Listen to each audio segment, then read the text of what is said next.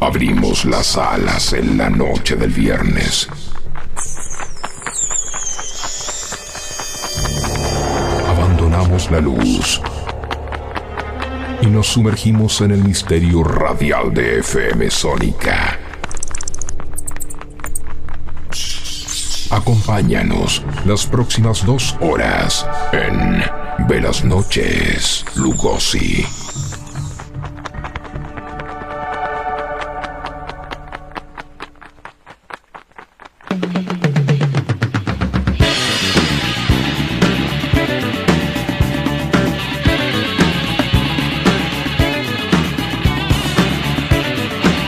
¿Qué tal a todos? Buenas noches.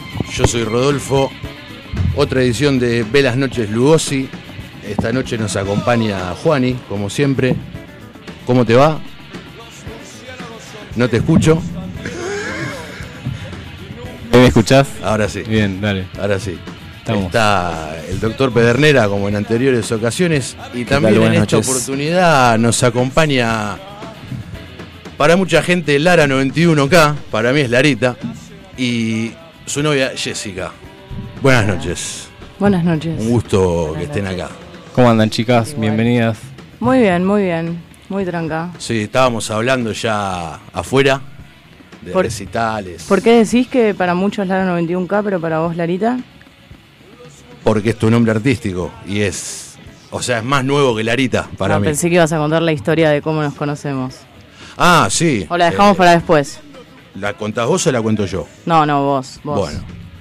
Con Larita nos conocemos hace 25, 26 años, sería. Más o menos, ¿no? Desde preescolar. Sí. En el preescolar de- del Villa Devoto School. Al Ahí que va. iba también la mamá de Jessie.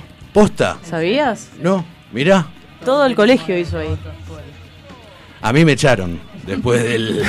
A mí me echó la crisis eh, del Eh, país, así claro. que fue casi lo mismo. Te mandó a la costa. Sí. Claro. A un, primero a un colegio público y después a la costa. Ahí va, ahí va. Donde está el, el mítico Hotel Sahara. El mítico que yo no conozco. Deberías, Ok. deberías. Bueno, ¿cómo están? Muy bien. ¿Vos, Jessie? Bien, muy bien. Mi primera vez en la radio. ¿Tenés vergüenza? No, Ay. Todavía no pasa nada. Bueno, eh, le contamos para los que no la conocen a Larita, a Lara 91K, como la conoce la gente en general. El mes que viene, si no me equivoco, en un mes exactamente es tu segundo Niceto.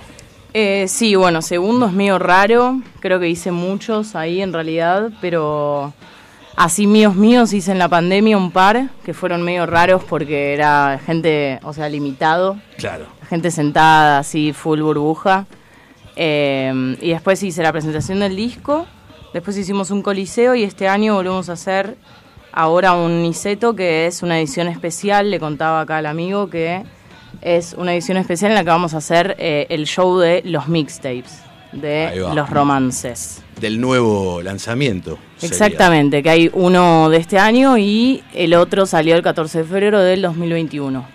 Así Ahí que va. nada, vamos a hacer ese show para un poco darle bola a esas canciones que muchas veces no suenan en eh, el show oficial, por decirlo. Ahí va. Es un show lado B, Perfecto. pero en el lado A, en el lado A de Niceto. Ahí está. Ahí Donde fue el anterior, Claro. digamos. Sí, sí, sí. Que fui con él. Ah, mira, ahí va. ¿Van a ser solamente mi- los dos mixtapes? Eh, ¿O estamos no, matando no. alguna sorpresa? Voy a seguramente tocar más eh, temas, pero básicamente sí, es tocar temas que nunca toqué en vivo y eso. Y sí, hay algunas sorpresas. Ok. Lo escuché. El... ¿Sí, el último? Sí, sí, sí. Ahí va. Me encantó cómo arranca y cómo termina. Y sí. Es espectacular, es espectacular. Eso es lo que a todos les gusta, ¿viste? Sí, Al final, sí, el sí. tema que no es. El tema que no terminas de Claro, ser. Porque podría. Sí, sí, sí. ¿Qué si Iván? Con Ivo. Con Ivo. Obvio. En la viola. Siempre. Sí, sí. Ya desde el principio es un, es, es un poco intimista, ¿no? Sí, sí, sí. Como es- el puertas para adentro. Tiene esa data. eh, a mí me gusta un poco de los mixtapes hacer como. Es, es un poco la excepción de los temas que no terminás o que por alguna razón quedan afuera de los materiales oficiales. Eh, y a mí me encantan esas cosas como de acercar al oyente a cosas más rústicas o de Claro. pronto algo del proceso. Siento que el primer tema, que es ese voz, que de hecho se lo escribí a Jessy cuando nos estábamos conociendo, eh, que nada, es como eso, súper rústico, así un audio de celu y eh, en algún tiro lo estoy cagando a pedos a Iván porque va un acorde que no es, o gilás sí, sí. así. Y me gusta porque es como eso, tipo mostrar un poco de dónde sale la música. Y también me copa dentro de lo que es mi proyecto que tiene mucho más sonido sintético, el efecto del autotune, de repente sacar cositas así más crudas, sin nada de efecto, y a guitarra y la voz Claro. Full cruda, así como que me, me gustan esos contrastes. Sobre todo en ese mixtape que también tiene unos temas re, unos remixes locos y tal, creo que queda piola. Lo escuché y, y me gustó que además hay, que es como sea, versiones del, del primer mixtape. Sí, sí, hay como tres, tres versiones. Sí. Sí. Estás en mi sistema, esa es... Esa encima es eh, como la segunda versión de ese tema que era, claro, del mixtape anterior. Y después hay versiones del disco. Claro. Eh, sí, lo- de hecho las versiones las hice porque quería eh, meter en el vivo como unos remixes más locos de los temas y terminé metiéndolos en el mixtape después. Claro. Pero tenían como otra función, digamos. Bien. Escuché también que salió hace días, diría Tamagotchi, Este que es tu último lanzamiento, sería. Con unas, unas pibas de I'm not your fucking Tamagotchi. I'm not your fucking Tamagotchi. Sí, me invitaron estas pibas, cariño, de España. Y nada, no las conozco igual. Fue puro así Azaroso. internet. Claro. Internet shit. Eh, pero nada, divertido. Ahora, cuando vayan en algún momento, sería divertido tocarlo en vivo y eso. Es poguero. Sí. Está bueno. Tiene unas, unas datillas ahí, Es- electro. Bueno, justamente se llama Tamagotchi y por eso tiene una melodía y un ritmo de- bien de videojuego de los 80. Mal, mal. ¿Viste? Ocho vitero. Bien arcade. Claro. Sí, sí, sí. Full. Bien, ¿cómo se llaman las chicas de España? Cariño. Ok, Cariño. bien. Hacen como, o sea, todo lo que escuché tienen como una onda medio punk, indie, pero no sé. No sé bien cómo definirlo, pero son unas pitas que tocan, tipo tocan el bajo, la guitarra, o sea, como que... ¿Y cómo fue ese, ese encuentro? O sea, todo por internet decía. Sí, o sea, conozco mm, a el sello en el que están, que se llama Sonido Muchacho, y como que Facu, mi manager, venía hablando con la gente de ellos, que tienen varios proyectos repiolas, y creo que habían escuchado, de hecho, el mixtape, y les recebó, y, o no sé, algo así. Ah, porque yo subí mi mixtape viejo hace relativamente poco a Spotify también, entonces también fue como un falso lanzamiento que ya había salido hace dos años, pero como que mucha gente lo conoció en ese momento y estas pibas lo habían escuchado y ahí me mandaron para hacer el, el fit. Todo Ahí muy va. orgánico. Las cosas de la modernidad, lo que es la tecnología. Y tal cual, tal cual. Me- Sonaba fumando una, un, Un, un una habano. pipa, claro, un habano una- un corto. habano. Un habano corto. No, pero está bueno que pase eso, ¿viste? Porque antes no tenías esas. Sí, obvio. Tenés una persona en España que escuchó, le gusta lo que haces, te contacta, listo, sacamos un tema. Y es loco, es loco. O sea, a mí me gusta. eh, también es re loco cuando te gusta la música de alguien y querés hacer música y no conoces ni la personalidad de esa persona. Es re flashero. O qué música le gusta. Mal, nada. O sea, como que peligroso, digamos. Claro. Ah. ¿Por qué peligroso? No, digo Eh, como que hay algo del el colegueo con la música que capaz decís, ah, porque te... No hablo de estas pibas, ¿eh? Ni, Sí, sí, en hablando en general, general, en como general. que capaz tipo re flashás con la música y tal y nada, ni idea que cómo es la persona, ¿entendés? A Como que es más fácil- A nivel humano hay una, una falta, bueno, después capaz te conoces y todo, ¿no? Pero... ¿Hay algún artista que se te venga a la cabeza? ¿Un ejemplo en particular? No, no. Eh, en general con todo el mundo. O sea, me pasa mucho de que conozco muchos artistas por lo que hacen y tal y no tengo una relación como muy íntima, digamos. ¿Entiendes Claro. lo que digo? Sí. Como que es más fácil hacer música con alguien que sabes qué música le gusta, que con alguien que conoces. Eso es importante. Claro, tal cual. Eso es importante hoy día. Pues se mezcla mucho. O sea, hoy día están los géneros muy mezclados y es como muy fácil, capaz, ponerte a hacer una collab que en otro momento de tu vida no harías. Ponerle, no sé, eh, Britney Spears, no sé si hubiese colaborado con Marilyn Manson. Bueno, de hecho no lo hizo, ¿no? Pero como que hoy está Claro. todo un poco más. Es como el eh, disco Mezclado. Es como el disco que veníamos hablando en el auto. Eh, ¿Viste el disco que sacó Metallica con Lou Reed? No, no lo escuché. No, mejor. Porque, Ah, ¿sí? sí, sí, Ah, no. mejor que no lo escuché. Sí, sí, sí. Ok. No te perdés de nada. De una, de una. Pero bueno, ves, seguramente Metallica y Lou Reed no se conocían, no sabían qué escuchaban los. O sí, O sí. o sí, no se sabe. Pero me estás cagando el argumento. Y ahí. bueno. Pero tal vez va un poco. Va un poco de la mano con. No sé, hay, eh, va un poco de la mano con lo que dice Lara. Creo que las fronteras hoy están un poco más rotas. Es como más fácil acceder sin conocer otro músico, decir, che, ya fue, flashamos, flasham- me parece que flashamos por ahí, o se puede hacer de determinada manera, o qué podríamos hacer con este artista, y en una serie de pasos se hace, la persona a la distancia. Hay fronteras que están más rotas hoy, que Sí. tal vez es por eso. Y es la época del featuring también, ¿no? Claro. Como mucho el artista solista también. Creo que está bueno mm, en algún momento parar un poco con eso y concentrarse en el sonido de uno. Claro. Si no es como que se mezclan eh, mucho las propuestas. siempre. claro. No, no por algo malo, ¿eh? pero yo estoy en un momento así ahora. Como de tratar de concentrarme en mi próximo disco. Ah, Ahí va. Ese flash. ¿Hace cuánto haces música? Eh, O desde- sea, de proyectos así, el primero que te acuerdes. Eh, no, igual, o sea, como mi primera canción la escribí tipo a los 10 o 11 años con la guitarra. Eh, y después tuve así como un par de bandas randoms que no existían, con amigos de 12 años también, que decíamos que teníamos una banda pero nadie sabía tocar nada. Eh, Así arrancan las bandas igual. Sí, y después hubo un periodo como más de yo sola con la guitarra hasta que me puse a tocar eh, a mis 17, 18 con un chico eh, y se llamaba Slow B el proyecto, él tocaba la batería y yo la guitarra. Y de ahí empezó y después con Klaus, otro amigo de Pinamar, y después con el casino y ahora acá. Claro. O sea, tuviste esos tres proyectos y Sí. esas tres bandas, esos tres dúos. Esos tres proyectos. Ahí sí. va. Y después te lanzaste así, solista. Sí. La, soli- la soledad. La soledad. Re. ¿Vos tocaste instrumentos, Robo? Yo soy un caso extraño porque yo tengo un bajo, una guitarra. Ah, es cierto, vos tenés un bajo. eh, y Muy lindo bajo. sí, Sí. ¿Tocaste el bajo en una banda? sí, sí. En, pero en 2013, 14. Ahí va. Aparte era irme a. Yo vivo en Pilar y me tenía que ir a ensayar a Florencio Varela. O sea, era cru- cruzar literalmente toda la ciudad. O sea, era más el tiempo de viaje que el ensayo, ¿viste? Claro. Entonces dije, no me sirve. No, eh, Y tampoco era tan bueno, así que. me dediqué, colgué los guantes. Bueno, está bien. El bajo igualmente sigue ahí. Sí, sí, sí, sí. Bien. Quizás algún día lo, lo, lo haga guita Estaría- o, o aprenda a tocar un poco Yo, mejor. yo diría que sí, que aprendas. Sí, porque Seguramente es, vas a es- sacar es muy algo. lindo como para venderlo. Es un jazz bass. Ah, mirá, mirá. Ahora Ivo se compró uno. ¿Un bajo? Sí, Mirá. hace dos días.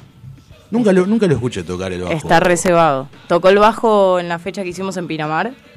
Eh, tocó el bajo en unos temas y, bueno, ya fue lo voy a decir, va a tocar en el show de Niceto el bajo. Ahí va. O sea, va a ser como su debut O de sea, bajista. todo el show. Sí, creo que sí. Vamos a ver Ahí a va. qué llega. Sí, creo, ya me dijo que sacó todos los temas, así que creo que sí.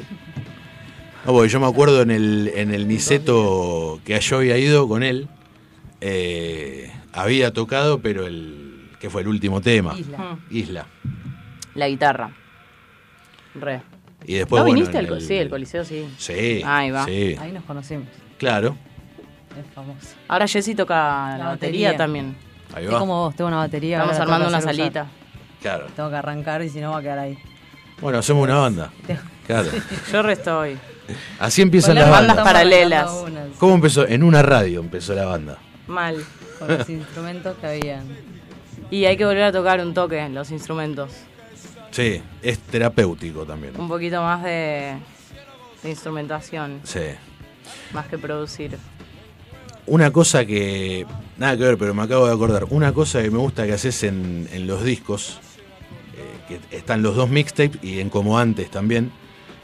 Viste que hay temas que duran 30 segundos, Sí. que capaz no es un tema, es un efecto de sonido. Los y- interludios, Exactamente. sí. Y los amo. Banco, banco. Los amo, los amo. No sé bien de dónde lo... O sea, escuché varios discos así Eh, y también me influenció mucho en eso una la carrera que hice en, en UNTREF, Artes Electrónicas, que me hacían hacer paisajes sonoros y movidas así, como que me encanta. Y ahora estoy en el nuevo disco también pensando como ya en esas cosas. Tipo, no tengo ni las canciones y ya estoy pensando en, En- cuáles van a ser los interludios. Claro. O sea, O vi- sea- primero vienen los interludios, después vienen las canciones. No, no, cosa- no. En, re- en realidad siempre fue al revés. Eh, pero esta vez como que estoy tratando de flashear más conceptual y de repente en los interludios creo que voy a encontrar algo piola Ahí va. para explicar el disco. Le da como una, un aire fresco al disco también. Me ¿viste? encanta Porque a No es que termine un tema y empieza el otro. Sí, sí, hay muchos. Ponle hay uno de Frank Ocean, que es el primero, eh, que se llama Nostalgia Ultra. Y es como todo el tiempo, o sea, es re básico, pero es viejo igual. O sea, ahora como que decís, ah, ya lo reescuché. Pero como que todo el tiempo de un tema al otro parece que está cambiando la radio, el cassette, ¿viste? Eh, como que un poco lo saqué también de ahí, de, de esos discos que Que escuchaba. se escucha como el dial, Claro, la interferencia. Y empieza un tema. O capaz el sonido del vinilo, ¿viste? Cuando Sí. apenas pones la, la aguja.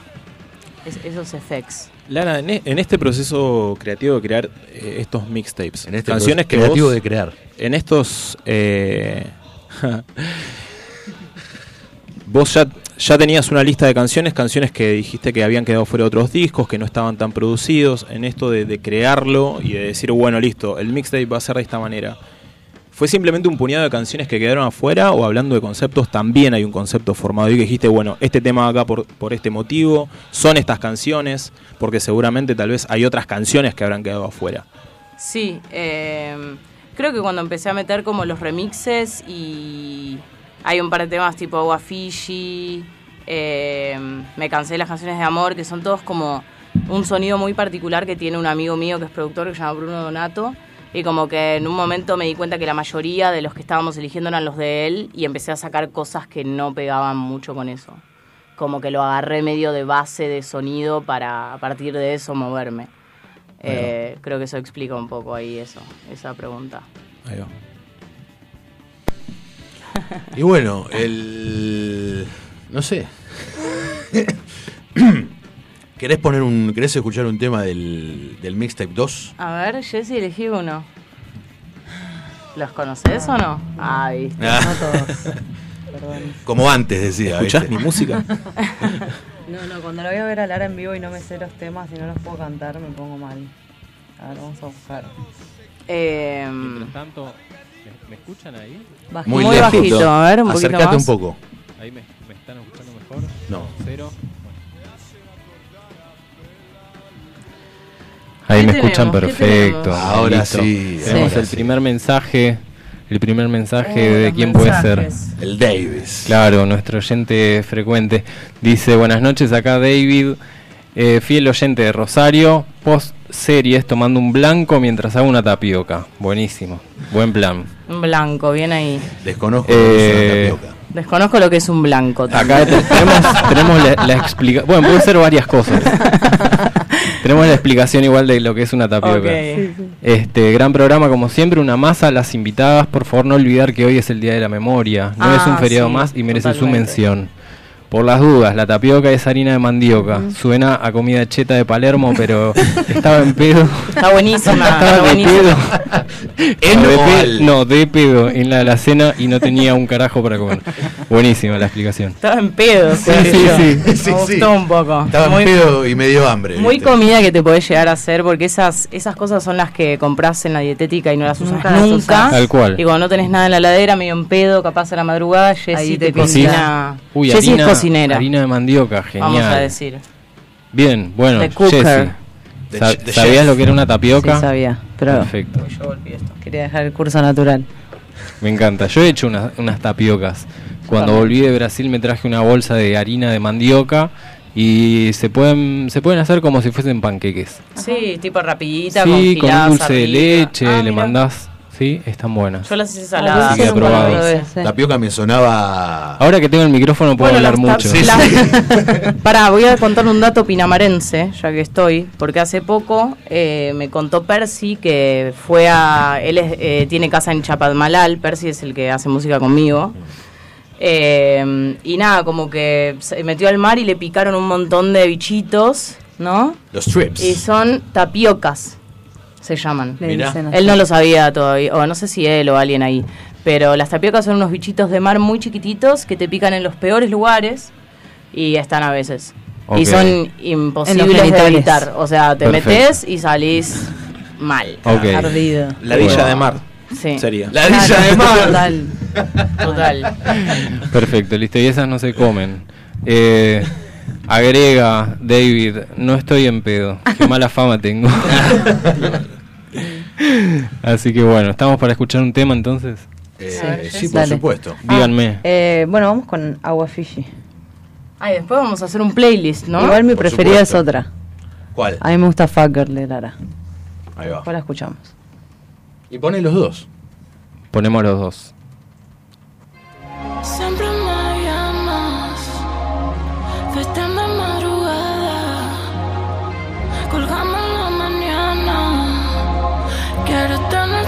cama. Hablas de mi luna y lo que estoy sintiendo, tiene unos poderes que no creo, me desarmas y armas como Lego. Uy, desespero, es que te tengo un poco lejos. Alma, me mata que me pienses así. Llévate lo que quieras Sé que estás pensando en eso. Esta noche me seco. Me volviste parte de ti. Vos solo haces canciones de mí. Uy, siempre estás pensando en eso. Nos cruzamos en un sueño. Te volviste parte de mí. Yo solo hago canciones de ti. Con pasaje, directo a Miami. Tomando agua Fiji. Somos personajes. Me pongo salvaje. Cuando tú no estás, me pongo demente. Cuando estás detrás, te tengo en la mira. Muy linda la vista. Soy como una droga, una flor prohibida. No puedo volver a mi vida real. Quiero tener, baby, sos especial para mí. Aunque tengo mucha gente en tu lista, a mí me encuentra demasiado favorita. La que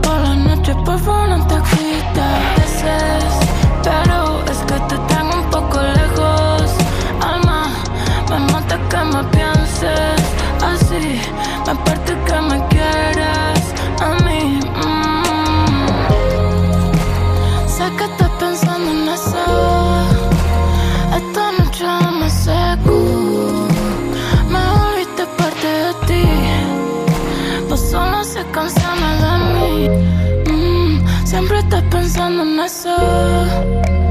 Nos cruzamos en un sueño.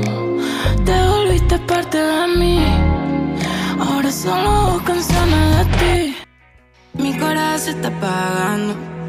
Ando vacía, la pena esquivando. Estamos volando muy alto. Beba, no te sueltes cuando me caigo. Los números me duelen. Mucha locura en la red. Y si me quedo callada, porque en tu mirada yo vi a Lucifer. Caro, tanto me quedo sola,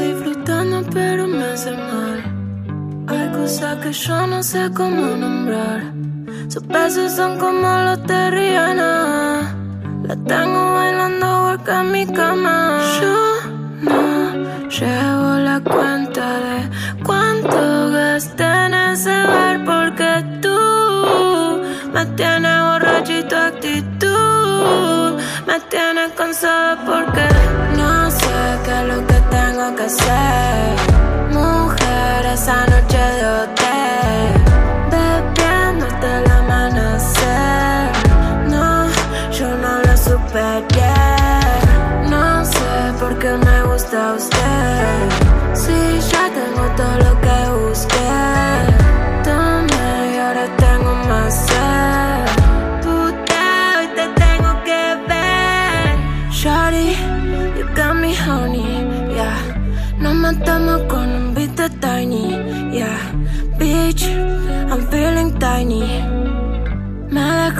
suave como Lassie, yeah. Voy a comprarte una panty Fenty, yeah. Pa' que luce cuando venga a verme, yeah. Tus besos son como los de Rihanna.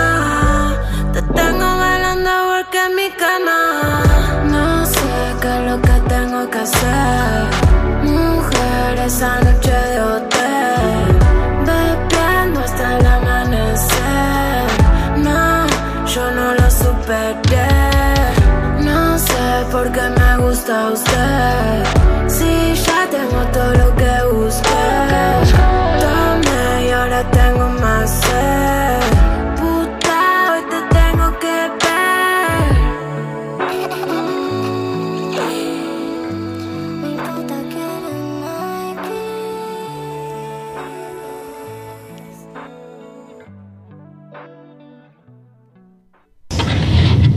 Estás escuchando Velas Noches Lugosi por FM Sónica. Casi 106 motivos para dejarnos sintonizados.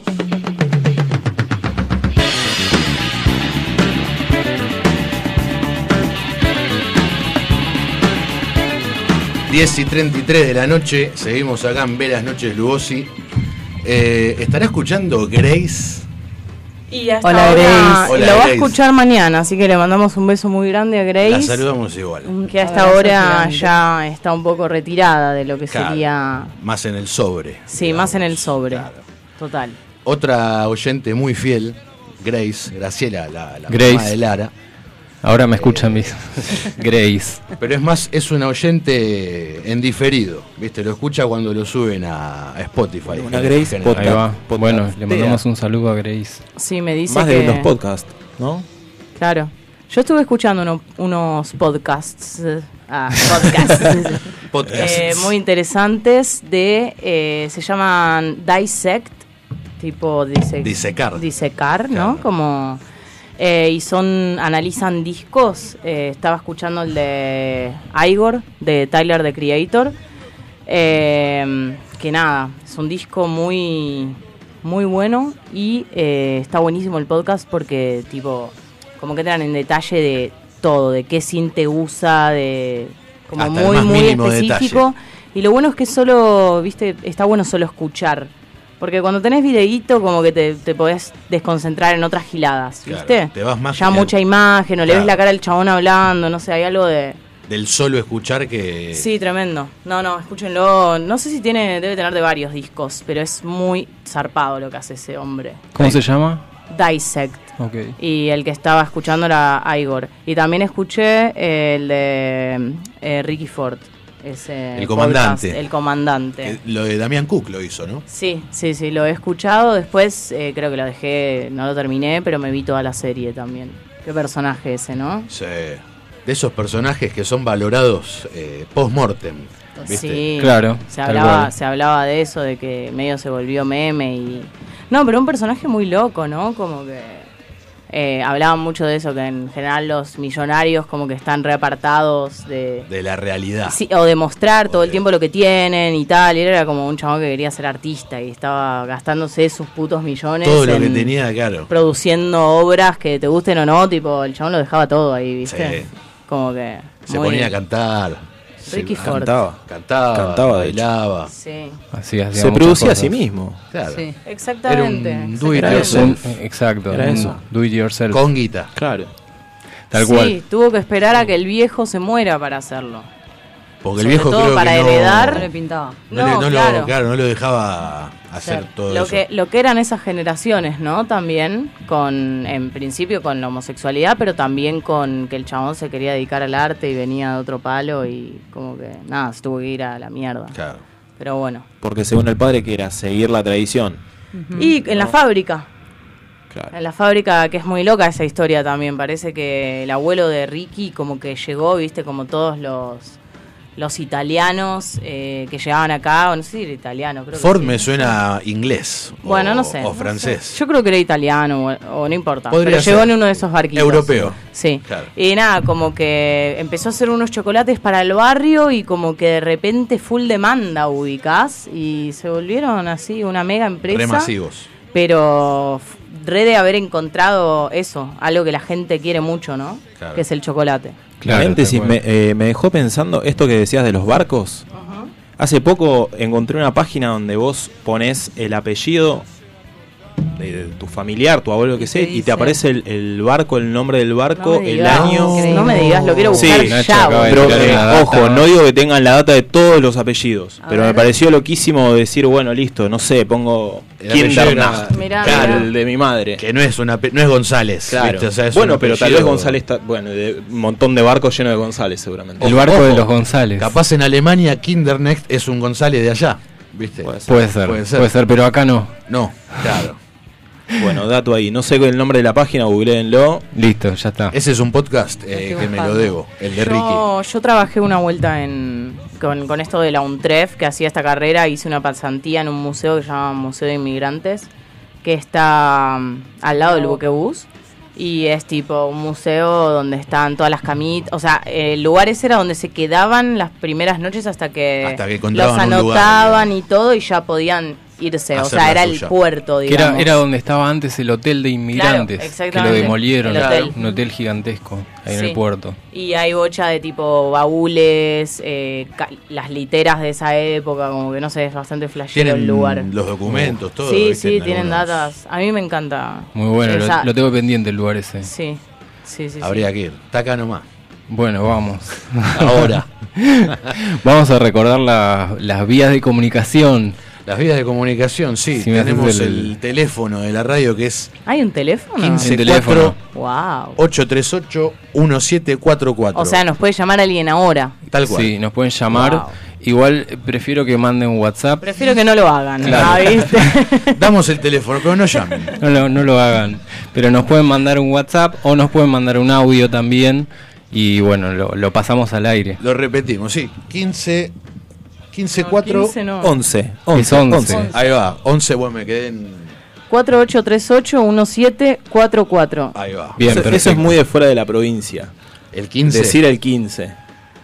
Murió Sí, el o 15. con- en Sí, realidad. 15 ya. Y no considerar existe. que todo sea 15 también es, e- Esto es para mí medio old school, ¿no? Ya en lo de mis Claro. viejos ni siquiera hay fijo, creo, No, que lo sacaron. No. Hace un par de años, no. ¿viste?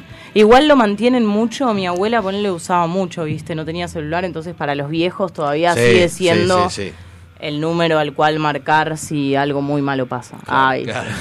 ¿Sabés? Suena el teléfono Había- fijo y está todo mal, ¿viste? ¿Se acuerdan del teléfono blanco de Telefónica? El ¿Recuerdan que- el, el que tenías que- el famoso teléfono blanco de Telefónica? No sé cuál es ese No exactamente, pero.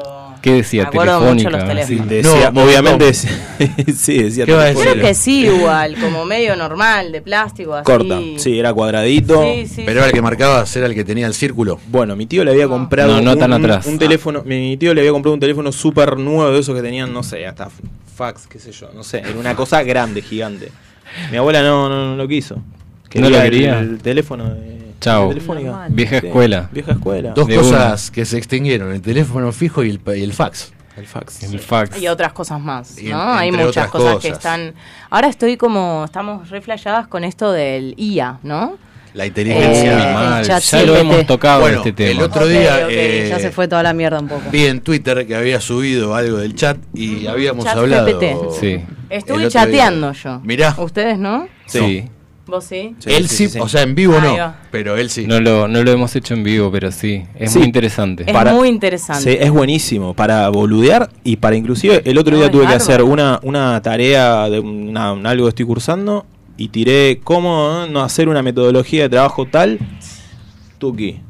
Me tiraron No, una cualquier que cosa, en vez de usar el Excel y buscar las fórmulas, o sea, en vez de usarlo como buscador para respuestas directamente, pones ahí el problema. Entonces Claro. le decís, che, tengo dos, cinco amigos que me deben tantos, ca- cuánta plata, cuánto le debo, no sé qué, y te hace la cuenta sola. O, La claro, o si no ahora- buscas la app cuentas claras, Bueno, ya. Pero esto reúne todo. da otro dato. Eh, Eh, sí, no, esa, esa no, la, no la había pensado. Increíble. Puedes hacer todo. Receta de cocina. Claro, te podés instruir, problemas, claro. podés eh, pedirle Claro, al chat una que herramienta de te estudio. explique sobre un tema que no sabes Que y no te lo lo explica de forma Claro. básica. Yo le quiero, yo le pregunto cosas medio existenciales. O Ahí sea, va. como que lo llevo a lugares más locos, Para ¿viste? Tipo, a ver hasta dónde Yo lo mismo. puedo. sí. Porque para Google, tipo, igual es Lo pongo a interesante. prueba. Me preguntaba, ¿qué Sí, me gusta vida? ponerlo a prueba y como que si me dice algo mal, le enseño y al toque lo, lo actualiza Te y dice, te no, dice, ok". discúlpame, Sí. discúlpame, tenés Soy un razón. programa. Yo el otro día, de hecho, le hablé así como que... Del reprocan. eh, le hablé de... Sí, en realidad no sé qué le dije algo de la marihuana. A ver qué onda. Y me empezaba a decir todas las malas, ¿viste? Como no, te puede generar no sé qué mierda, bla, bla, bla, Sí, sí, sí. Y le dije, no sé, como que en un momento le dije, pero acá tenemos Reprocan. y me pone tipo... No sé qué es Reprocan. No sé qué es Reprocan. Y le, le- dije, Reprocan es, yo estaba justo en, lo, en Cosecha Libre, que es lo de unos pibes, que son una asociación, y como que me tiraron tipo la data de cómo ponerlo, un, renglón, ¿eh? Y al Sí, sí. toque ya me dijo, ah, sí, Reprocan, y me tiró tipo toda Todo la el- data, o sea, Sabe. como que al toque. Claro, por un momento me pareció raro que es, es una palabra que la pones en Google y te aparece un montón Sí, de pero data. están, están de a poco. Como que se está, claro, Para se está mí actualizando y estructurando todo el tiempo. Están, Claro. Se hace el boludo. están tratando de meter toda la data del no mundo sé qué ahí. es el. O sea, Te quiso adoctrinar por un momento. Sí. Te tiró la mala. Vos sabés que a mí me parece que es medio, Medio peligroso. el- Peligroso. Obvio, Ya obvio se, que es ya se está hablando de que es peligroso. Sí, los Como que creadores obviamente mismos. que el fin se puede correr un montón y Como que si lo Es- usas mal puedes tiene informar. mucho poder, claro. Bueno, hace unos años estaba cursando en Avellaneda una materia que después dejé la carrera. Eh, era semiología y el enfoque que tenía era la realidad, la realidad aumentada. Eh, básicamente, el- no sé si escucharon hablar, seguramente han Sí. escuchado de la realidad aumentada. los, bueno, los que- lentes esos que te pones y... Claro, pero lo que tiene de particular la realidad aumentada es que los entornos los podés modificar y los entornos te pueden modificar a, A vos. vos, Sí, y la otra vez me ponía a flashear, corté. O sea, tenemos realidad aumentada por un lado, inteligencia artificial por el otro, y la mezcla de eso puede salir, pueden salir cosas muy mal. Pueden Sí, salir, pueden salir muchas cosas. Muchas cosas. Buenas y malas. Sí, buenas y malas, obvio. Sí. Se, se está experimentando mucho también con, con la animación y con el cine. Eh, están haciendo. eh, o sea, acá Wow. se ve mucho. eh, en Instagram se ve mucho Sí, videos que aparecen y usan eh, como una como una base de datos de imágenes que ya existen. Ah, eso es bárbaro. Entonces igual. van, ponele que vos tenés varias fotos de una persona y es como que las agarra y las compila y va transformándolas, como que les cue- le encuentra un- una similitud y la transforma. Y es muy flashero, es, es muy loco. Bueno, viste, cuando estábamos buscando imágenes para los flyers Sí. del, del programa, Sí. Él se bajó un programa de inteligencia artificial que ponía Bela Lugosi, No, e- era ese. Eh, En- Smoking, por o- internet claro. directamente. Increíble. pero Sí, ponele, sí. viste que ese ponele, te, te ponía un Drácula, pero que tenía siete dedos, eh, dos Sí, era un poco extraño, es Era una, una interpretación rara. Hay otros programas de inteligencia artificial que vos los bajás, pero tenés que pagar. Es el mismo, pero tenés como... Ah, varios un poco, niveles. un poco lo que flasheaba era que premium. Claro. como que estamos un poco en, viste, las películas antes cuando veías las películas del futuro y todo eso de que el robot se apodera y la máquina se apodera de los humanos, Sí, sí, bueno, sí. como que estábamos hablando del teléfono, ¿no? Y las cosas que ya como que no existen o, o están medio dadas de baja. Como que es un momento re loco en el cual en muy poco tiempo siento que de la pandemia ahora como que surgieron un montón de avances, ¿no? O, o se están empezando a ver por lo menos. Y nada, siento que eso va a, a empezar a todo modificarse mucho, a cambiar mucho. Como la herramienta va, va a reemplazar en muchos casos a la mano de las personas, ¿no? Al orgánico, cosas. digamos. Sí, no sé, o sea, eh, estos pibes con los que hablábamos, que nos contaban de esto, decían como que en el futuro todos vamos a tener la misma plata, no iba a haber desigualdad y los trabajos de mierda los iba a hacer La máquina. la, La máquina, máquina, ¿entendés? Yo para mí es re idílico y ojalá, pero tipo ni idea. Eh, pero como que, nada, hay gente que ya está pensando en esas cosas, ¿viste? Y, y no sé, son las yo todas las pelis que vi empezaban así, ¿eh? Como, Eh, como es estamos, un- lo que estamos viendo Es ahora. un disparador de argumentos, sí. Eh, Al sí. final aparte copian lo de las películas también, eso es Sí, lo obvio. loco. Bueno, o Ray, sea, no lo puedo creer, tipo, Ray Bradbury, Ray Bradbury en una entrevista le hacen a Ray Bradbury y él decía, la ciencia ficción en realidad no existe, es un constructo. Lo que sucede es que en la ciencia ficción se muestran cosas que nosotros mm, todavía no creamos. Pero el o día no que estén- creemos. Bueno, y Claro, la serie también. de Black Mirror que Sí. toca tan tan cercana a esa realidad, o sea, son todas realidades muy posibles, pero ficticias, como que nadie se las imagina, parecen que no pueden ser posibles, pero en realidad están muy cerca, como que tiene esa cosa muy sensible de que está pasando ya un poco todo eso, Claro. pero a un modo como con Sí. este sci-fi metido por dentro que parece que no, pero en realidad es lo que es lo que está pasando. No, tal cual. Y trató temas que, que, que realmente son actualidad y me parece que está re bueno como aún el así primer sacado. capítulo ya es una locura. El ¿Cuál que, era? No. El El chancho. presidente Sí. que tiene que Es ser una ¿se locura. acuerdan? Es una locura. Muy bueno. Es una Como que al tipo lo cancelan por algo y entonces lo obligan a, Lo agarran, a, lo a agarraron. echarse un Claro. cerdo. Eh, era que habían Film- ¿no? hab- habían secuestrado así, ¿no? habían secuestrado a una creo que era la hija de una canciller o creo que era una princesa algo para que así lo devuelvan. Sí para que lo devuelvan él tenía que Fifarse Sí. un cerdo. Un Fifar, cerdo en vivo. el, delicioso Decía con mi abuela. Todos los medios de Transar comunicación estaban iban a pasar era el mundial evento. era mundial Claro, iba, iba a ser algo.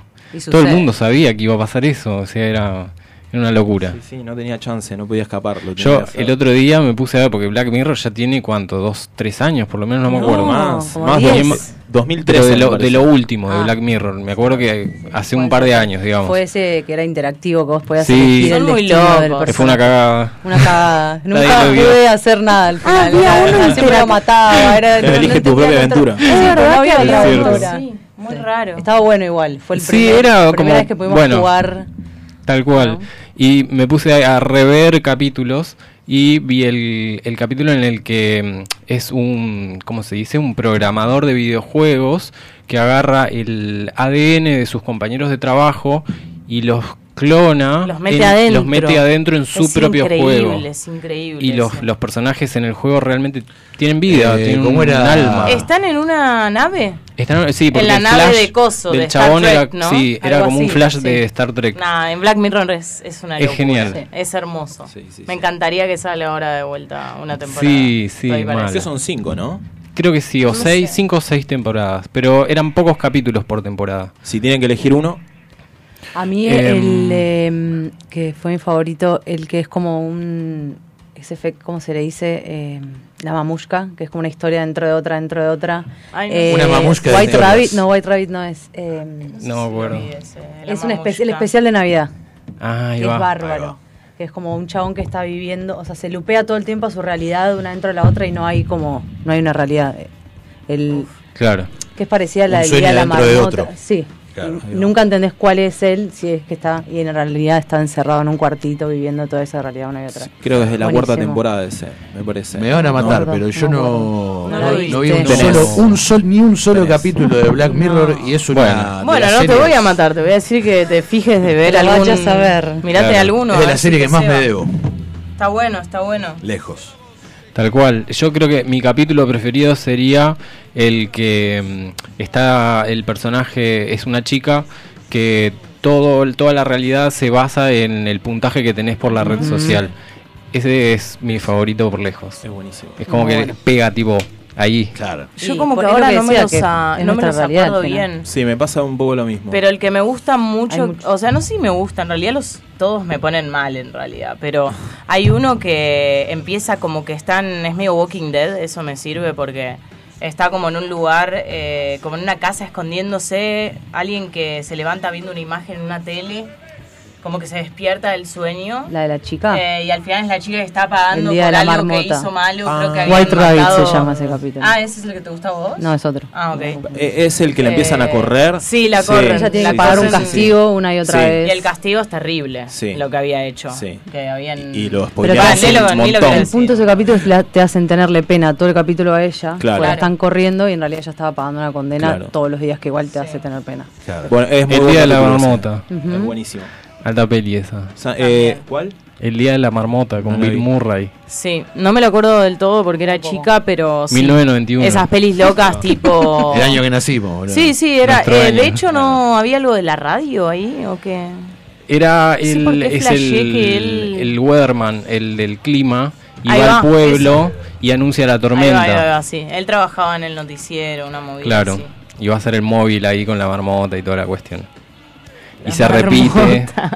La marmota. se Era claro, día. una ciudad en la que era el día de la marmota y festejaban claro. eso. La fiesta nacional de la marmota. Que existe, realmente es algo que pasa. O sea, la película se ¿Qué vas basó en la realidad. eso? Hace poco me enteré. Pará, pero no es que- gracioso igual. No importa, no, No, importa. no, no es gracioso, pero hace poco me enteré que Pinamar estaba intentando tener su día festivo e hicieron el día de la media luna.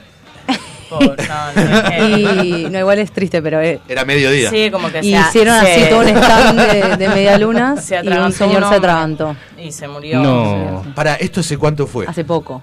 En la pandemia, Previo me a parece. pandemia, Mi papá pandemia. me dijo que había yo había ido. visto una noticia de un tipo que había un concurso de media luna que empezó a comer y se murió. Es como, boludo, el capítulo de Los Simpsons, Sí. ¿entendés? El de que están Es que es lo con el mismo. camionero, ¿no? Que ubican Sí, ese sí, sí, come carne, el rojo. Que hay uno que también Sí. termina, no sé, no es él. sabe. Él es el que termina. Sí, en la bolsa. El que pide el pay de manzana No, es. ese no. El comero dice, no, no respira, ¿qué acaso las personas no deben respirar? Tal cual. Bueno, sucedió eso entonces en Pinamar. Sí. Murió un tipo- No tiene un día festivo de El nada día de la media luna. Bueno, Por ya- ahí no es la media luna, quizás no. tienen que encontrarle otra cosa. Una ensaimada. Y Eso No está en San si sería Pedro. de comida, en tal vez es Pina como podría, del bosque podría o de ser médano. Igual lo estamos tratando de mantener medio en secreto, eh, pero con los hongos y eso está bueno, algo ahí. Ya has mucho contado un hongo- secreto, así que Hay muchos contar. hongos de pino. cuenta secretos. Claro. Hongos de pino. Ahí va, va por ahí. Pine Mushrooms. Bien. Pine mushrooms, ¿no? Sí, estamos, estamos en el mundo del hongo con el vegetarianismo. Es una locura, boludo. El otro día encontramos, nos trabamos mucho a Pinamar porque, bueno, eh, yo soy de Pinamar. Y fuimos a, a buscar hongos de otro tipo y estábamos con Sofi Benetti, ¿viste? Eh, que está remetida, todo comestible, ¿no? Para Sí, sí, sí. alimentarse. Eh, y de repente encontré en un eh, hueco de un árbol Un un hongo gigante así que se llama pollo del bosque. Y- ¿Pollo del bosque? Mirá. Sí, y lo probamos después con Jessy, lo cocinamos con limón y literalmente era igual al sabor a pollo. Mirá. No, No. pueden creerlo. Es muy- es muy o sea, loco. no les estoy jodiendo, Wow. tipo, fue una locura. O sea, un hongo duro, naranja. Mi cagazo es, Lo cocinás ¿Cuál es tu miedo? mi ¿Cuál es miedo es miedo? encontrar un hongo y decir, bueno, ya No, fue no. a verlo, Es que pruebo, no, pero vos- intoxico. vos ¿Cómo hago para seguramente no los cuenta? comes, no los comes al menos que sepas Claro. que son. Exacto. No puedes ni Por siquiera eso, la, titubear. la data, ¿cómo, cómo, cómo la tenían? de- mira, el código como que se pasa es primero hablar con gente del lugar, eso siempre es como lo mejor. Ok. Re. Hay en general en todas las regiones que se recolectan hongos, tres o cuatro conocidos que ya sabes vas con esos. Si te metes en el mundo hongos y, y micología ya podés estudiar, pero hay lo que pasa es que hay hongos que son comestibles, o sea, dos hongos iguales que uno eh, es comestible y en otro no y son iguales. Claro. Entonces vos, claro. no- la verdad que mandarte No no, es lo mejor. distinguir, No, claro. siempre recurrir a información, qué sé yo, ¿viste?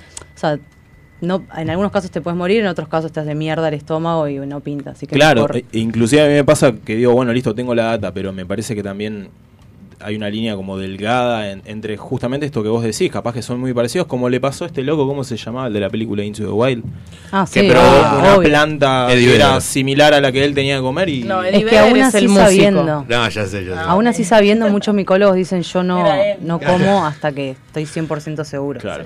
Porque hay muchos, muchos, muchos hongos. Bien, pero estaban seguras de que Sí. era ese hongo. Y, Y lo cocinaron con limón, sí. gusto a pollo. Épico, épico, salta, salteado así, o sea, para, para una persona vegetariana, cuando encontrás esas cosas que decís, boludo, Sí, es igual, tipo, Obvio. es una locura. Hongos boletus, No conozco, no sé qué es. hongos de pino. Ah, Tenemos un montón así. en nuestra ahora casa. fuimos, cosechamos, tenemos Boletus. frasco así y otro chiquitito. Secos. boletus. Bueno, después por ahí me dijeron que cocinás. Hoy los invitamos un día a comer Bien, hongos boletus. bien. Porque me dijeron que hay una data para hacer, eh, viste cuando haces una pasta con una salsa de hongos, hay gente que le tira la mentirosa y le pone crema. El que lo sabe hacer me dijeron Le que tira es- la Le tira la mentirosa. Con el mismo para jugo, ¿no? Claro, pero la Ah. posta es hacer con el mismo jugo del hongo y ahí está la, Ahí la va. verdad. Y sí, con la, como medio, vos decís tipo hidratarlos y con el agua tipo hacer como medio una reducción, ¿no? Poner- Claro, tal cual. sí. Que sea Eso una, una salsa natural del hongo. De una. Ah, eso yo lo he hecho con los portobelos. Queda muy rico.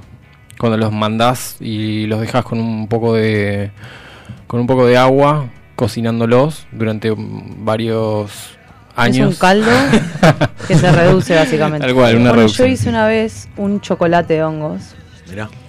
Que estaba imitando un churro con chocolate, pero quería hacer salado, así que hice un caldo de hongos y lo reduje, lo reduje como cuatro horas y quedó un chocolate con sabor a No, no hongos. saben lo que era Uh, esa salsa. está Increíble. bueno. Increíble. Ido. Ida. Excelente. Sí. Buenísimo.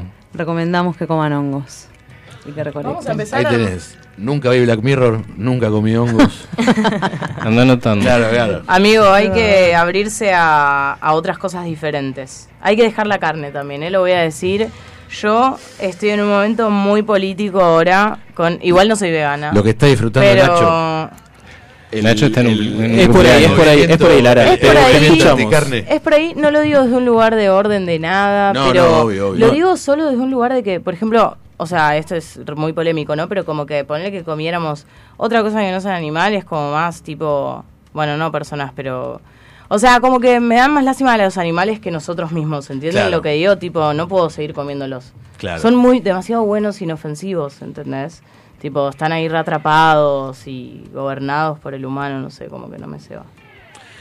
En fin. Sí, o sea, yo como carne, pero a veces me pasa que, que vos me pasás o veo esos videos. Te largás a eh, llorar. Vos me pasás. de Hay los- algo que- No, no, veo, o sea, veo esos videos de los mataderos o de co- cómo viven, cómo los tienen y yo digo, che. Hay un término que se, que se le ha puesto así en este nuevo universo de la conciencia de la matanza de los animales que es como una especie de empatía silenciosa que tenemos todos. Todos sabemos Claro. que estamos comiendo un animal muerto, pero vos cuando lo estás comiendo no puedes hacer como esa, ese clic de no me cierra. De, Y con un- Como y con Sí, un sí. montón de desaparece cosas de tu más. mente cuando está como nada vas eligiendo y está bueno pero bueno, también es una para mí es una data que te llega te Ah. llega y, y es muy personal y muy del camino de uno A mí el último enfoque que me ya, o sea, en ese momento ya había dejado de comer carne y como que fui asimilando diferentes criterios de gente que no comía totalmente carne. los vas y sumando el último que, que escuché y fue como el que más me impactó fue el tema de la pulsión de vida, que básicamente es No sé qué es. me voy a ir al extremo. Esto esto lo Dale, planteé varias veces. Yo ahora agarro un cuchillo, te quiero matar. ¿Vos qué querés hacer? Defenderte, ¿Querés vivir? claro. Es Yo tan siempre- simple, pero no, no- no- no se asimila. Quiere vivir. El animal está ahí y quiere vivir. No, no, no quiere.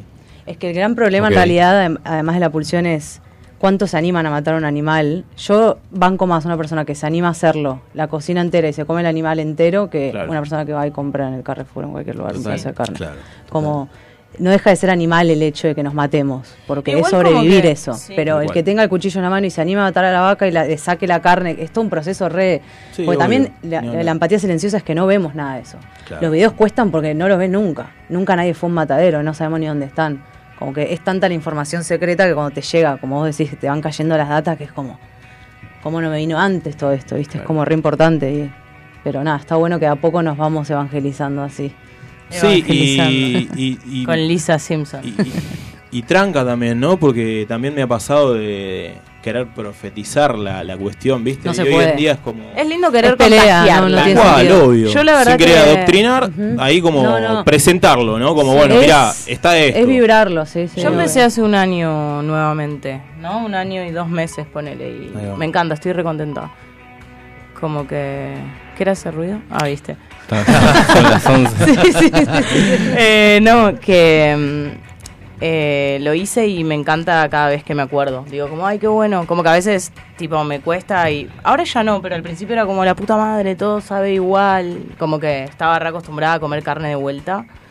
Y nada, ahora ya no la extraño y me gusta cuando paso al lado de animales y son mis vivos. amigos. Y están vivos. En Ay, fin, sí. pero dejemos de hablar de esto, lo único que vamos a decir es anímense, anímense a probar.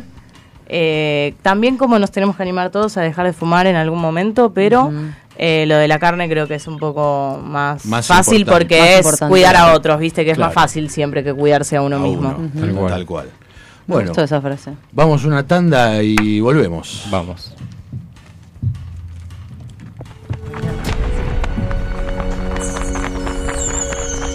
A la noche los vampiros salen a cazar y nosotros vamos a cazar tu atención. Quédate en breve. Estamos de vuelta con Buenas noches, Lugosi.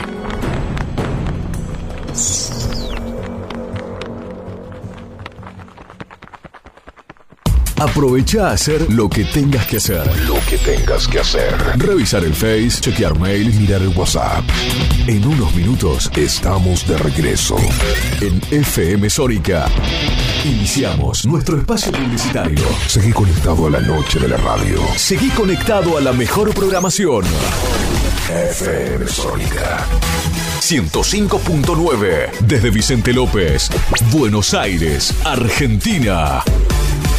Tenemos todo el aire que buscabas. ¿Conoces nuestro programa que premia tu interacción digital?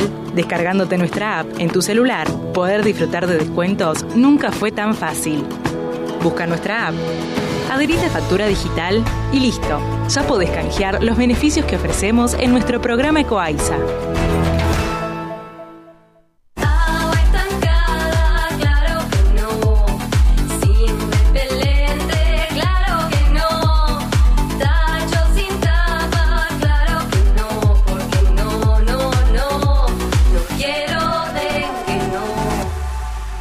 Gobierno de la provincia de Buenos Aires. Estamos esperando el sábado. Estamos esperando el sábado. Porque a las 10 de la mañana en FM Sónica seleccionamos buena música que las grandes bandas y artistas nos dejaron. Formato clásico. El programa lo mejor de los mejores. Canciones inolvidables de aquellas épocas. Presentado por Martín Gómez. Formato clásico. Sábados de 10 a 13. Por FM Sónica. Si salís a la ruta, alcohol cero. Si manejás, alcohol cero. Si salís y manejás, no tomes. Viajá seguro. Al volante, alcohol cero. Ministerio de Transporte, Argentina Presidencia.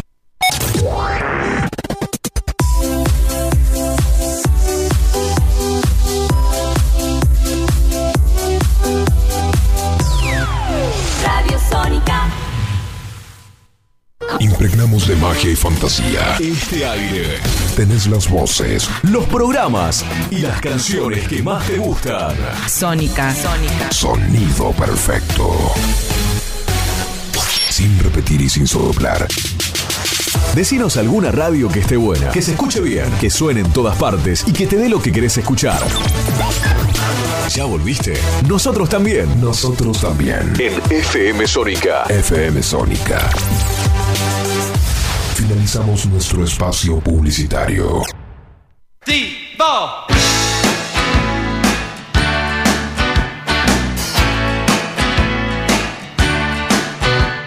Uh, Everybody's talking, no one says a word. Everybody's making love, no one really cares.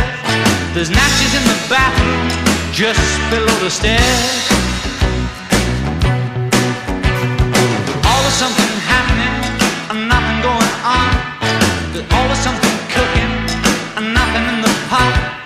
They're starving back in China, so finish what you got.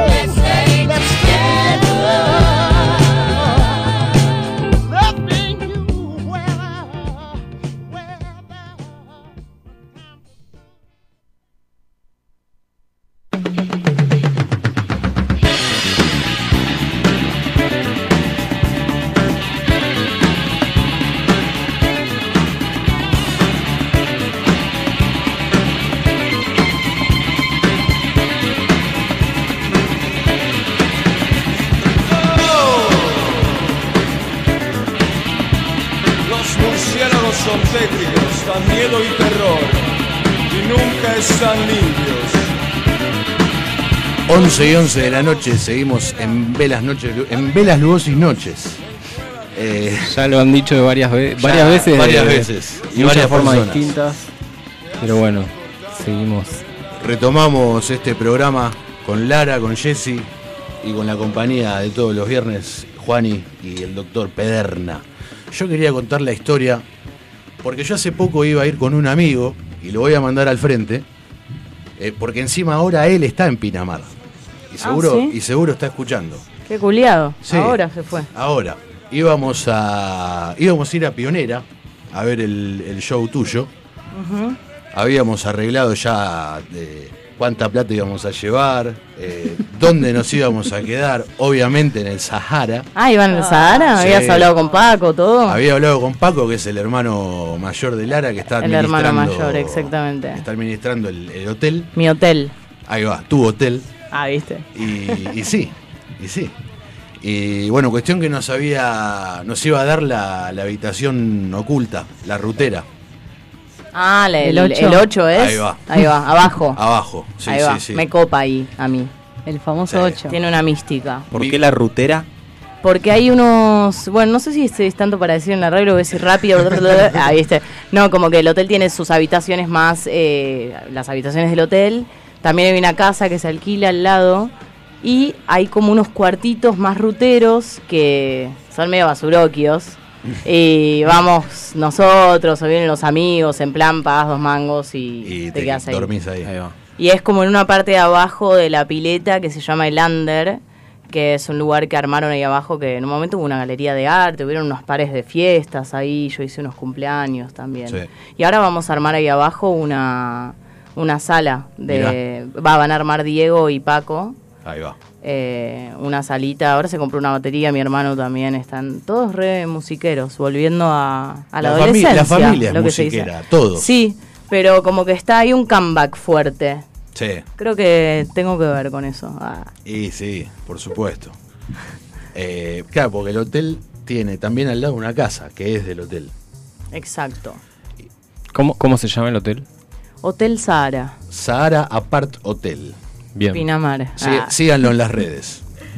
¿Qué pasó con este amigo? ¿Estabas Sí, contando? eh, No, es que como nos colgamos hablando Me- me gusta, hotel, me gusta igual. Que es un lugar aparte que quiero mucho porque fui miles de veces, entonces. Mi parte favorita, viste, ahí al, al- al lado de la pileta. Sí. Esa habitación que ponele yo que soy alto, entro, pego un salto y me la doy contra el techo. ¿Cuál sería? La que de... está abajo de la pileta. De abajo. Claro. Sí, sí, sí. Cuestión. Un día antes de- del recital, espero que estés escuchando, Panchito, me, me agarra, me escribe y me dice, che, amigo, eh, la plata que era para el viaje, para ir a ver a Lara, la, la usé para señar un auto, me dice. Bueno, bien. Sí, y, y ahí yo tuve La una... próxima van en el Wow, me auto. muero que para señar un auto, tipo, le alcanzó la plata de pila, Iba a boludo. vacacionar en Pinamar este año y él estaba ahí. No, y vos pensás que O aparte sea- íbamos a estar un día y medio, un día. Sí, sí, sí. Carísimo. Era ir y volver. Era una ganga importante el auto. Claro, y ahí yo Había que tuve- agarrarlo. Tuve como una dicotomía, porque dije, por un ¿Me enojo lado. no me enojo? Claro, dije, por un lado, bueno, qué bueno que te vayas a comprar un auto, y por otro lado, sos un estúpido, ¿viste? Hubieras venido con nosotros. no, no, pero fue como. Me avisas ahora, un día antes, culiao. Fue un gran show.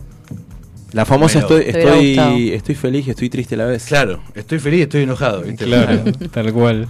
Bueno, tenemos más mensajes. Sí. Eh, David sigue diciendo. Sigue, David. Sí, nos sigue contestando. eh, dice que de chico, leyendo un diccionario ilustrado del año del orto, le tenía miedo al hongo bole, al boletus. a- El amanitus. Miedo le tenía. Le La- tenía el miedo amanitas. al que vos boletus amanitas. al que es el boletus rojo y- satanás. el rojo y blanco. Ok. El que no hay que comer. ¿Boletus el de se todos los dibujitos. también? ¿Boletus también? Sería el, muchos se llaman el típico hongo. de- Eh, Pero igual estoy diciendo cualquier cosa. No sé cómo se llama, pero es el que vemos siempre. El rojo no con lo puntitos blancos, digamos. Sí, lo rojo en general es Venenoso, prohibido. claro. sí. Pero ese no es el, el que es alucinógeno. No, No. El de Mario. no. No es ese. Mario. Es venenoso ese, ¿no? Me parece Ah, que directamente. No sé, capaz hay alguno que sí, ¿viste? Ese Yo te manda verdad- para el otro es, lado, Es pero un universo. Pero te mandan el, el universo Fungi es muy grande. Perfecto, bueno, vamos con el segundo mensaje. Dice Ezequiel, el elegido. Oh. Les digo que me encanta ver a Lara 91K en la entrevista y está muy buena la radio, lo estoy viendo por Twitch. Vamos. Buenísimo, Ezequiel. Te mandamos un saludo. Te mandamos un saludo, Ezequiel. Y bueno, The esa fue Chosen la, One. The Chosen One. The One. The One, Claro. ¿no? Eh, y bueno, nada, esa fue la historia breve de que de cómo casi voy a ver a, a Lara 91 acá. Bueno, ahora está acá con Sí, nosotros. sí, así sí. que ya la- Así que, para vos, Panchito. Felicitaciones ¿Quién? por el auto. Claro. ¿Quién ¿Quién qué? de, de, esta, de este recinto creen que le gusta más los Beatles? O que sabe más de los Beatles. Yo Vos, boludo. creo que sos vos, pero Vos también, y vos podemos también. pelear bien, pero sos Yo vos. eh, no sé qué tanta data tengo, pero me encantan. A ver, vamos a... ¿Qué tenés un... un No. ¿Un eh, quiz? ¿Quiz se dice? claro. Una trivia. No. eh, pero era para. O sea, ¿en qué nivel de estima se los tiene? Y yo los tengo en un nivel de estima alto. La verdad que después de eh, Get Back era el, El, document- el documental. la docuserie, en realidad. La docuserie que no terminé de ver, me quedé en el segundo. Eh, le tomé mucho afecto al pequeño Paul, Al joven Paul. al joven Paul, sí. Vos sabés que yo tenía una, una versión. Viste que hay como entre los fans de los Beatles, a veces Sí. se encuentran historias que capaz nunca pasaron, pero son esos mitos de bandas. ¿viste? ¿Cuál era la versión? A ver. Eh, o por libros que habías leído sin la voz de ellos, o sea, sin que ellos te cuenten, porque por ejemplo en el Anthology está todo hecho con frases de ellos, o sea, ellos mismos te están contando su historia. Había leído que en la época de, de Let It Be, que fue en realidad el anteúltimo disco que grabaron, fue el último que salió, pero fue el anteúltimo que grabaron. Mira. Sabe todo. Ahí ya ganaba una en la trivia. Ahí va, 1 a 0. Listo, 1 a 0. Yo estoy de árbitro acá. Claro, Abbey Road, que es el que sale ante último, fue el último grabado. No Claro. sé por qué se mezcló. Pero yo tenía entendido que en la época de Let It Be, Paul estaba como en jefe, tipo déspota. Y después ves el documental y, y no es que el chabón le pintó ponerse en ortiva, es que los otros tres estaban en cualquiera. Y él la tiraba. Total. Claro, y él, Claro. Y él fue, era el único como dale. El loco". chabón es el nerd para mí. Ajá. O sea, el que hace que todo... Bueno, no sé tanto, ¿no? Pero en ese documental como que un poco se ve eso. Parece un poco la cohesión entre todos. Paul. Sí. Claro. Sí, sí, sí. Y Harrison se ofende, ¿no? Sí, en una parte Se que va. le Me dice- encanta Harrison. Sí, que le dice, Paul le dice algo del solo, no, porque en esta parte tenés que hacer así de un tema, y Harrison se pone como, bueno, lo toco como vos quieras, decime como quieras que vos que lo ofuscó. toque. Claro, decime cómo querés que lo toque y lo toco. Claro. ¿Viste? Estaba todo medio, medio podre ya en esa época entre ellos. Quiero destacar la, como siempre, la, la actuación de Lennon en- a través de toda la docuserie, eh, porque tiene un humor muy, no sé, me hace cagar de risa. Más allá de, lo, de, de la admiración musical, me parece un tipo muy gracioso. El documental es eh, todo material de archivo, digamos. Material o- inédito. Es una grabación entera de cómo hicieron El Get- disco. Get Back. Claro, son Ok. tres capítulos, pero cada capítulo dura una hora y media. Sesiones larguísimas. Sí, y que aparte muy lo- bien filmado. Lo como- estaban haciendo para... No sé cómo era el flash, pero lo iban a emitir eso. O sea, era un Claro. material que iba a salir y por eso lo estaban filmando. Como que no sé, era un proyecto. Y Claro. después, no sé, se carajearon, no salió nunca y bueno, ahora es lo medio loco ver. que está filmado no sé en qué año. Eh, 69. Y parece filmado ayer. Sí. Se ve todo muy No me nítido. sorprende eso igual. Y Pasa que ellos hicieron- están muy vivos, ¿viste? Hay- Y hay muchas cosas que se 50 grababan. años, un loco. Parece que son jóvenes ahora cuando Como lo que ves, se grabó muy ¿viste? bien en ese momento y se pudo remasterizar, no sé cómo Tal es, cual. pero- Sí, sí, también hay gente que se especializa en como reconstruir ese material Claro. y darle una definición No, un poco más increíble. actual. Bueno, hicieron no eso. Claro. ¿Viste cómo se llama? Yo no me sale. El, el proceso cuando agarras una cinta vieja y la. La remasterizás. Le, le pones calidad, claro. ¿Remasterizar o, re- o mezclar de vuelta también? a ver. Claro. Claro, como que hicieron eso con. Claro, en caso del video es una remasterización. sí. Exactamente. Sí, sí, pero. Pero eh, yo lo que digo, por ejemplo, ¿vieron la película eh, El viaje a la luna? Sí. De, Sí. de Voyager Sí, a la obvio. luna. La, la de Kubrick. Bueno, hay. Digamos, hay como una reconstrucción de, de la película también. Claro. O sea, la, la, la cinta vieja y como un proceso que se le hizo de digitalización. Como que se curó. eh, La hicieron porque HD. Es, el Me viaje voy- a la luna es- no, no es la de Me voy a, sí, me voy a meter No, en no, esa, me estoy No. cavando mi propia tumba porque muchos me van a escuchar y me van a decir, no, no puede ser. No, no. Siempre me confundo Melier con Es Lumière. Melier. Es, Melier. es Melier. Es Melier. Melier, Melier, Melier. Es El de, las la- primeras pelis. Sí. El que Claro, la de la luna con el cohete Estaba hecha en sí. stop motion, entonces Sí. la deben haber también recuperado como para que las transiciones sean más. Como que parezca una peli, no tanto esa. Pero dicen Claro, eso esa o época. otra. Esa dice. Le voy a ayudar a la luna. El viaje, el viaje a la luna. Sí, sí, sí. No, Sí, no y- inclusive se convirtieron los fotogramas porque en ese momento no había color. Claro. Esto, esto me voló la mente.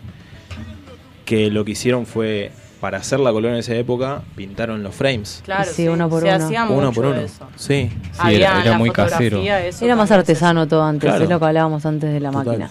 De hecho, Total. muchas fotos eh, de tipo abuelos o bisabuelos de chiquitos, viste que tienen como unos colores medio pasteles, las Sí, fotos sí. son Sí. pintadas. Son pintadas. Están pintadas. Eso es re loco. Bueno, a- aprovecho entonces a decir que eh, este sábado va a arrancar en Villa Crespo el festival Vecine.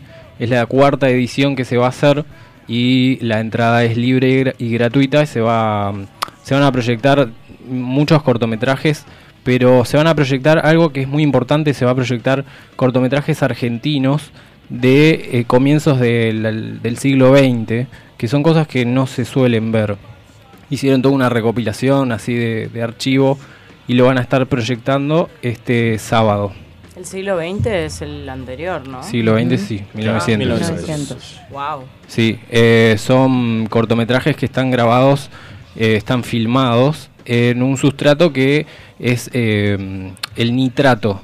O sea, en el, digamos, el soporte que se usó no es el, el 35 milímetros que conocemos, sino que es eh, un material especial que se usó en la antigüedad y ya Claro. se degradaba muy rápido, por eso después se cambió. Quedó obsolvente. Obsolente, exactamente. Así que bueno, están este, avisados para los que les gusta. Buenísimo. Perfecto. Eh, entonces, bueno, nada. Eh, sigo con los Beatles, yo me, porque me quedé pensando. que nada, que lo bueno de- del, del documental este es que, porque el, el show en la terraza de los Beatles fue el último, o sea, fue la última vez que tocaron los cuatro juntos en vivo. Y para mí es como de los recitales más épicos en la historia de- del rock. Sí, Por más que no, no haya sido con la típica de se paga entrada, se entra, viste, como... Es Sí. mejor que no sea así. Claro, Es otra cosa, es real. Porque también los Beatles tienen un- una relación muy rara con el show en vivo, ¿no? claro. Es una banda que deja de tocar porque no se escucha a sí mismo cuando está tocando. Por la gente que gritaba. Me contaba mi papá, era, que me contó el otro día, que los Beatles eh, fueron una banda que como no había sonido todavía, para sonar más fuerte que esa gente, dejaron de tocar y recién después, creo que fue Grateful Dead, que armaron como ya un sound system para poder tocar eh, modo festival así. Y eso es re loco, ¿no? Pensar que por la época en la que estaban y las limitaciones tecnológicas, eh, la pasaban como el orto. Claro, tuvieron que dejar de tocar. Sí, y aparte, bueno, era un fenómeno bastante loco, ¿no? Pero hoy día en cualquier show gritan, no sé.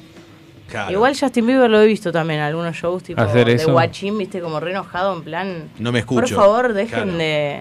Dejen de gritar. Dejen de gritar que no, no puedo hacer el show. ¿eh? Bienvenido a Argentina, amigo. Claro, a ver En si pisás otra bandera argentina. claro. No, no sé si acá, eh, digo, en videos, videos. No lo fui a ver nunca. Claro, porque los Beatles estuvieron del 60 al 70, dejaron de tocar en vivo en el 66, y tres años después o cuatro fue como la última. En San Francisco. En, Ah, lo leí el otro día en la Claro. revista. no, Ese no, no. punto, Vos punto decís en la terraza. en la terraza, claro. Pero que en el 66 la última fue en San No, Francisco. eh, lo que decían era que el último show en vivo, como para gente y tal, era en San Francisco. Ahí va. Esa era la data que leí el No otro la día. tenía esa. Pero Uno calculo uno. que lo de, sí, calculo que lo de lo de Let It Be es como una cosa más especial, no sé si cuenta como último show en vivo. Yo creo que sí, porque aparte en el documental vos ves que entre ellos están hablando de, bueno, va a ser la última vez que tocamos, ya sabían que era la última. Eh, y habían tirado, hay una parte que hasta tiran, vamos a tocar a las pirámides de Egipto, vamos a tocar en, no sé, en el glaciar Perito Moreno, ponele, lugares Claro. así, ¿viste? Y como que al final, por, por tema de costos, Sí, sí, eso lo leí, boludo. También. como por tema de costos, no sé si fue Lennon, seguro, o quién que dijo, ¿sabe qué? Vamos a tocar acá arriba. Ya Sí, está. sí, sí.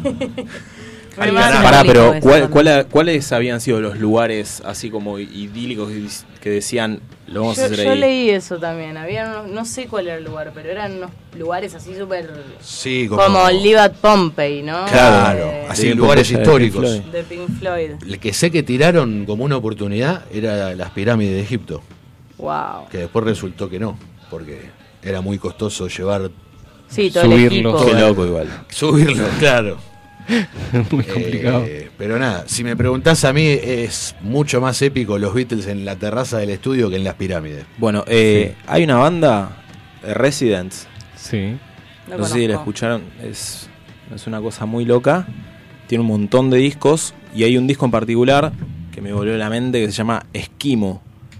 Es un, Esquimo. es un disco conceptual, creo que son 10, no sé si canciones, pero lo loco y lo particular es que durante todas las canciones escuchás rituales esqui- de esquimales. Mirá, Y no se sabe Como durante todas las canciones. Claro, eh, claro, o sea, el concepto es de, de esquimales. Y escuchás todo el- a lo largo de todo el disco diferentes canciones que son supuestamente rituales esquimales. Ok. Que nadie conoce encima. Que nadie conoce y que además eh, creo que este disco habría que buscarlo. Si se puede buscar, Sí. eh, Esquimo. Se puede A buscar. ver, pongamos un The temita. Residents. Tengo una, una-. Me interesa. tengo una pregunta a los Beatles. a ver. Busqué una trivia en internet. Ay. A ver.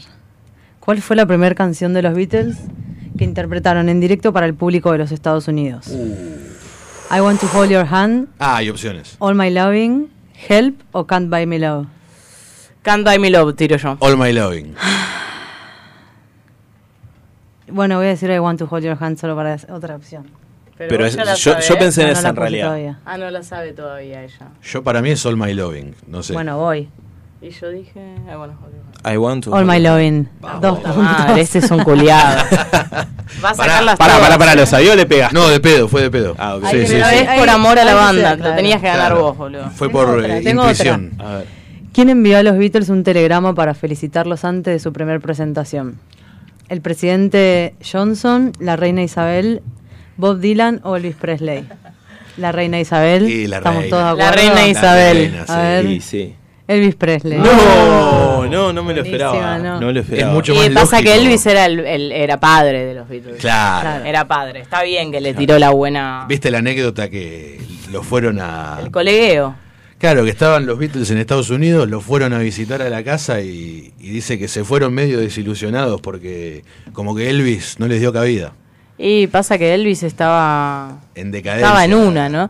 No, No, todavía no estaba sé. en decadencia. Pasa que decadencia es una palabra muy fuerte. Sí. Para mí, esos artistas que vivieron tanta locura y tanta fama también como que es parte de lo que viven después, ¿no? Sí. Todo, todo La ese, bajada. esa locura. Sí, Claro. alcohólico, ¿no? ¿Qué? Elvis. Medio alcoholismo, Sí. ¿no? Eh, pastillero también. pastille- sí. Claro, porque en esa tenía- época... No sé cómo es el término. En esa No sé cómo es el época- Pastilloso, término. pastilloso, Rodo. Pastilloso. En esa época parecía todo este mundo de la, de la pastilla, ¿no? Claro. Claro. Les iba a preguntar, ¿alguna de las dos fue a ver a, a Paul o a Ringo? Yo fui a ver a Paul. No, no fui. No me invitaste. ¿Te acordás cuando íbamos a, a ver a River? ¿Fuimos una vez o ¿Vos dos? fuiste a ver a Paul? Fuimos a, eh, a ver Roger a... Waters. Las dos veces que vino Roger Waters fuimos las dos veces. A River. A River. Ella fue de la arriba, no se acuerda. ¿Quién? Vos dijiste, fuiste No, a, yo fui. A Paul McCartney. a Paul McCartney. Sí, increíble. El mejor show. Ah, ¿fuiste? Sí. ¿A cuál? ¿A River Jessie es muy, Jessie muy recitalera, eh, tiene muchas datas de... He Somos las dos fans de Oasis también, quiero decir. Yo también. De chiquitas. Fanatiquísimas. Me Ya- quedo- ¿Vos también? Y mira, entre Blur y Oasis me quedo con Oasis toda la vida. Yo también Es muy y duro, es muy amo duro. eh, a Damon, lo amo, me parece capo mal. Es más, lo que ha hecho él después de lo que es su proyecto Blair, que también me Sí, encanta, obvio. me parece mucho más eh, divertido el camino que hizo en la música y su búsqueda que la que hizo hicieron los integrantes de Oasis. Claro. digamos. Co- ¿Como solista o, o gorilas?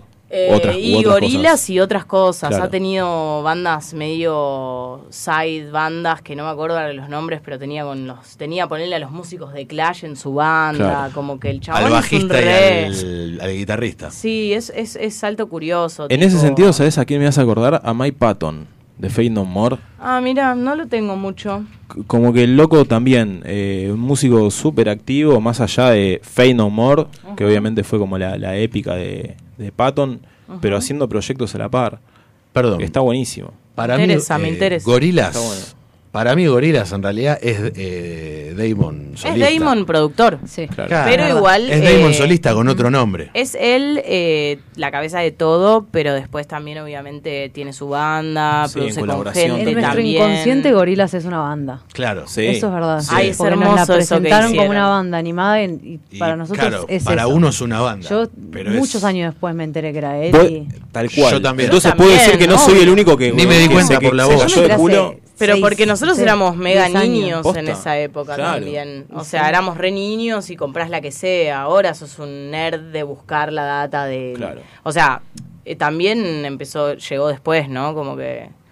a mí- yo posta gorilas pensé que eran esos... Esos cuatro Esos dibujos. muñequitos. Claro, vos lo veías de chico y decías, che, hay dibujos que tocan. Bueno, igual las primeras Sí, sí. presentaciones no eran sí, solamente eran una pantalla. Era todo muy Sí, flipero. No, no era solamente una pantalla gorilas al principio. Sí. Los recitales en vivo. Claro. A veces se veía atrás la banda, a veces eran dibujos. Claro. Hay, hay, yo he visto Kraftwerk en vivo antes de Radiohead en el 2009 y también eran unos robots y ellos creo que estaban atrás tocando, ponele. va. Pero lo que se veía era... los robots. Sí, unos Claro. robots que hacían... Bueno, me diste el pie, Kraftwerk viene. de Sí, Ahora. viene ahora. Sí. Tengo Mirá. muchas ganas de ir, me había Sí, olvidado. estaría buenísimo. ¿Cuándo es? Perdón? En Luna Park, me parece. la verdad no tengo me la, dijeron la que data su del show día. está muy bueno, así que Estaría buenísimo. que ir. Vinieron hace Kraftwerk, 5 épico. años, me parece. Me lo perdí también. Como Sí, yo que también me entero Hay que tarde ir. siempre. Hay que ir. No, yo ahora voy a empezar a ir a shows más así que los mainstream. Claro, Hay que ir más a las datas... Que están sonando. You know. Claro. Bueno, el recital de Roger Waters, el de The Wall, no sé si te acordás. eh, yo lo que recuerdo. Estaba refumado. boludo. Sí, yo también. eh, Y era muy chica. era que tocó un par de temas y después básicamente puso toda la película proyectada en un muro. No, no me acuerdo ni en Y pedo. después tocó dos temas. Y yo me quedé como. Wow. Dale, Rogelio. ¿Viste cómo? No, pero pará. Ese fue el que pasaba la avioneta Rogelio. Aguas. Sí, sí. Eh, creo que sí. Sí, sí, sí. Yo no tengo ese recuerdo. Para mí tocó todo. Yo no sé si Pero fui a ese hizo show, como pero 16 rivers, así Sí, que tal vez en algún momento en se alguno, cansó y dijo, claro. Che, hoy tengo pónganla- sueño, ¿viste? Claro. Pongan la Bueno. Qué buena peli igual, ¿eh? Quiero Sí. decir que con esa... Yo quiero marcar una gran diferencia, porque esto es algo que a mí me flashea mucho, que es, por ejemplo, mis sobrinos, veo, veo a los adolescentes que consumen capaz la música desde otro lugar, esto que hablábamos del TikTok y tal. Y yo, tipo, cuando tenía 16 años, estaba viendo The Wall con mis amigos en un cuarto, Sí. en el estado que podíamos. tipo, y como que era re diferente. No sé si sienten eso de... Sí. De, de las lo- bandas que escuchábamos, la música. Sí, era, era otra la forma. ¿no? Es lo- inexplicable, me parece también, pero sí, eh, eh, era otra cuestión. Me hiciste acordar mucho, es más, estabas vos, Juani. Creo que sí, sí, creo que estabas vos. Habíamos puesto eh, Joy Division. Ah, eh, Sí, Joy Division y nuestra diversión era poner Joy Division, habíamos puesto un VHS, no me acuerdo qué película, y con Facu Togan fue, me acuerdo. Ah, sí. Saltando en un colchón, boludo. Me lo me mismo. llevaste ese ¿Que momento. ustedes se conocen hace mucho? Y nosotros hace siete años, seis, Sí, siete más años. o menos, siete años. Bastante. Sí, a él lo conozco desde que tenemos 15 más o menos. Con Nacho de hace más, sí. Ahí va. Eh, quiero mandar un saludo a Santiago que nos está escuchando. Eh, de- dice que ustedes escuchaban el disco de, de Resident cuando eran chicos, juntos. Sí, sí. Eh, de hecho, eh, Santiago me pasó ese disco. Santiago es un amigo nuestro eh, que tenemos en común, también de los 15 años, un musiquero también, y fue el que me mostró ese disco. Yo soy como el nuevo en su grupo, ¿viste? Tenemos el tema. Tenemos el tema para escucharlo. bueno, pongan el tema. Vamos con el tema. Vamos con The Resident. Ahí va, Eskimo. Ahí va. Ahí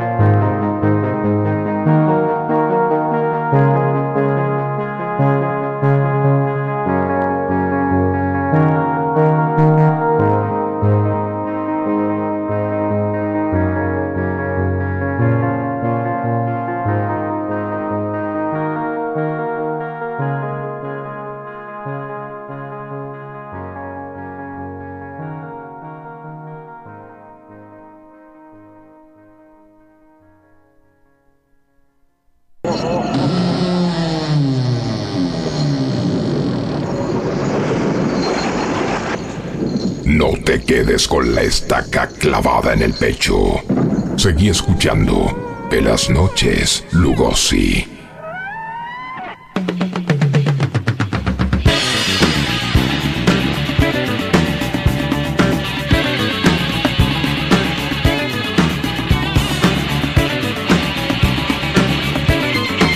Seguimos con Vela Noches Lugosi, 11.48 de la noche en Buenos Aires City, en el condado de Buenos Aires.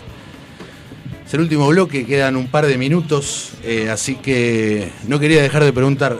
Lara, además del. tenés el Niceto el año que el año que viene. El año que viene. Van a ver Nicetos el año El que viene. que viene. Más próximo en realidad. El 24 era, ¿no? El 23. 23. 23 de 23 abril. de abril. Sí. Y después eh, ¿Alguna estoy... más cercana? Hay una en Tecnópolis, creo el 21. Acá cerca. Eh, gratis, más del otro show más official. El otro es el de los mixtapes.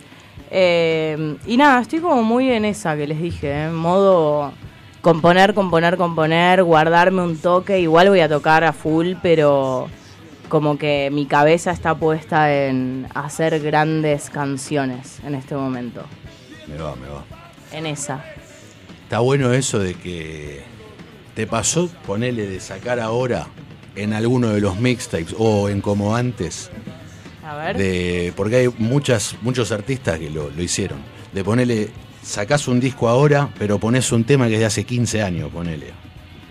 O no sé si tan, Eh. tan, si te vas tan atrás, pero Bueno, de reciclar. Sí, obvio. Forastera, que es un tema del último mixtape, eh, lo hice en 2019, creo. Eh, o en 2020, que estaba viendo con Panigasi. ¿Lo tenés a Panigasi? Sí, Pinamarense. Eh, y él tenía bajos, contrabajo. En casa hicimos bocha de música juntos y en ese momento había agarrado el bajo yo y. Bueno, nada, grababa una línea de bajo hice el tema con, con eso. Eh, pero sí, obvio. Y tengo mucho. Recuperé hace como un año y medio o algo o dos eh, un disco externo que se me había roto y estuve como ocho años sin esa información. Claro. que eran todas mis primeras canciones como más del comienzo. Sí. Eh, y las tengo ahí viste pero eso yo lo voy a hacer. O sea yo todo lo que existe mío lo voy a sacar. Y soy re como relajada con eso viste Sí. Capaz para mi disco sí estoy como más, uy, quiero que esté bueno y como no me quiero repetir o uno se enrosca capaz en la búsqueda de un sonido, un concepto, ¿no? Pero eh, todo lo que existe igual me parece que en algún momento tiene que ver la luz y me encanta encontrar proyectos que hacen eso también, ¿no? Como esto de los Beatles que decimos de este disco que salió Revolver, es el, El- el nuevo que salió ahora que tiene todas las versiones de Yellow Submarine y Sí. Eh, que es increíble también escuchar eso como es Lennon grabando tipo la primera versión, la segunda, la tercera en el disco tenés Todas cuatro las- versiones Todos los demos, digamos. y, y ahora pasa mucho también con la compu y tal, o no sé, yo tengo como 600 canciones guardadas, ponele, que son capaz canciones de 30 segundos a 4 minutos, cada- eh, no importa cuánto Claro. duran, pero hay muchas cositas, maquetas, ¿no? Y esas 600 canciones van a salir todas. En algún momento, Sí. no sé si las 600, pero se entiende. Yo tengo muy un, un momento, un periodo que eh, estaba todavía en Coral Casino y hacía muchas canciones mías Sí. eh, que iban a hacer como este proyecto solista y como en el momento no lo encaré, después cuando lo encaré ya me parecían viejas y entonces tengo como todo un momento muy bueno que grabé mucha música y no, no la vio, no la escuchó nadie. Claro. Eso. Y eso en algún momento me gustaría como agarrarlo, ¿viste? Sí. Más Sí, allá sí, de sí. lo que pasó en los últimos años, digo, como hace ya un tiempo. Claro. Bueno, eh, de Romance Mixtape 2. Eh, por favor, te, te hago un pedido expreso. Esa canción sacala. ¿Cuál? La, o sea, Vos, la, de vos cómo, y claro, yo. cómo empieza y cómo termina. Sí, ¿sabés que sí? O sea, el otro día justo estaba hablando con unos productores que producen a Judelín, que es una española muy buena. Dije, qué temazo. Ellos se llaman Mayo y Twiste y me hablaron de lo mismo, ¿viste? Como me junté también con otro otro pibe que me encanta la música, me hablaba de mi mixtape. Yo digo, como, no puedo creer que lo estén escuchando, ubicás. Para mí es como algo que saco y capaz mis real fans lo escuchan porque, nada, consumen todo, ¿no? Pero como que de repente dije, ah, la gente le ceba esto, ¿viste? Y me hablaban también de, de esas canciones y yo les dije que, que quería sacar esa versión real, ¿no? O sea, un poco la idea de mostrarla ahí, no sé, es como Con que... banda, digamos. Sí, as- eh, terminar la canción en principio, la verdad. Tengo Claro. tipo un par de versos de letra y tendría que encararla. Que Ahora cuando hecho me- venga Ivo. Sí, sí, me causa gracia como en el en voz, digamos. Sí. Viste que se escucha, cantás vos, qué sé yo. Un fernecito me tomo ahora, ¿eh? Viste como. y después Sí. se escucha a Iván que está tocando y tira. Es lindo porque, bueno, estoy con Ivo, ¿no? Y eso siempre, no sé por qué, lo trato de mostrar en mis discos, como mi relación con mi madre y mi hermano. Y también me encantaría en algún momento meter algo de Pago, que también hace música. Como que me gusta algo de que, nada, eso, meter como mis comienzos con la música surgieron de que estos locos eran enfermos de la música y entonces me gusta meterlos. Y, y me gustó eso porque lo nombro al chabón, a Ivo Claro. en el tema. Eh, pero también eh, lo del Fernet es interesante porque me pasa mu es como una es como una frase que tiré porque me estaba como cebando con lo que estábamos haciendo ¿entendés? Claro. Sí, sí, o sea sí. como que la música viste te pone feliz y en un tiro ya es como ya estás en modo fiesta Tal cual. Que encima yo Esa era la ayer, lo, sensación. ayer lo estaba escuchando y yo te juro, recién ayer me di cuenta que decía Fernecito. un Porque Fernecito yo lo había escuchado varias veces y yo pensé que decía, un cafecito ahora me tomo. ¿eh? bien pedo Por eso, me sonaba raro. me sonaba raro, ¿viste? Eh, y ahí iba diciendo, pero pará, ¿cómo salimos de...? Que hay algo en, en- en los audios de la ¿Cómo cotidianidad. salimos de esta, no? Sí, sí. Que por qué hagas el tema, esa grabación, ese tinte de que esté mal grabado y que se escuche todo, los pajaritos, lo que sea, sí. como que. Termina esa siendo es la versión de- definitiva. sí, total. Sí, boludo. De hecho, estábamos en el sur con ella. Yo este verano me tomé como un mes que dije voy a no llevarme nada para hacer música. Fue como una decisión Sí, de sí, sí. desconectar. Y al final del viaje ya estábamos en el sur en un camping. Ido, un camping increíble frente al río y me puse los auris y empecé a ver eh, notas de voz con, no sé, canciones y cositas grabadas con el celu y como que empecé a seleccionar bocha de cosas que iban a hacer para el mixtape y usé solo eso, pero como que re flasheó también con la cantidad de... Haría tipo posta un disco solo de, De audios. audios de celu, o sea... Muy bueno. Gran idea. Mal, mal. Tengo mucha data con eso. Es muy buena. Me desbloquearon un recuerdo recién hablando de. ¿Te acordás que estaban eh, ustedes diciendo no, que ese disco lo escuchábamos cuando teníamos? Sí. Me acuerdo que Ivo tenía un cassette A ver, ¿el de los Beatles? que tenía. Ah, viste los Beatles siempre. Era como un. Era sí. Era otro enfermo, mi hermano, por eso. Sí, sí. Era como un compilado que tenía varios temas. Yo me acuerdo tres, nada más. Something. Eh, eh, Some- no, estaba Something, estaba Yesterday. Y después había uno de los Paralamas. Ay, ya sé, o Ana Julia. Eh, Ana Julia y el, el que hace. tananana, tananana, Uma Brasileira. Uma brasileira. Ah, tremendo ese. Entonces, esos cuatro temas yo los escucho y es acordarme de ese cassette. Mira. eh, ¿viste? Es lindo, es lindo eso que decís porque posta que en, en nuestra infancia o adolescencia como que el llegar a la música era desde lugares muy diferentes. Yo contaba esto de Boy Flores y los cassettes que mi mamá grababa y que yo en un momento tuve acceso a ellos y como que era lo único que podía poner en la camioneta con mis amigos, que íbamos a fumar eh, dando vueltas por Pinamar. Y es como que esa fue la música que escuchamos en ese momento. Más Claro. otras cosas, pero en el auto era eso. Y, y era lindo algo de en- encontrarse con la música por, no sé, la colección de discos que tiene un primo o giladas así, más allá de MTV o lo que podía salir como por la data más marketinera.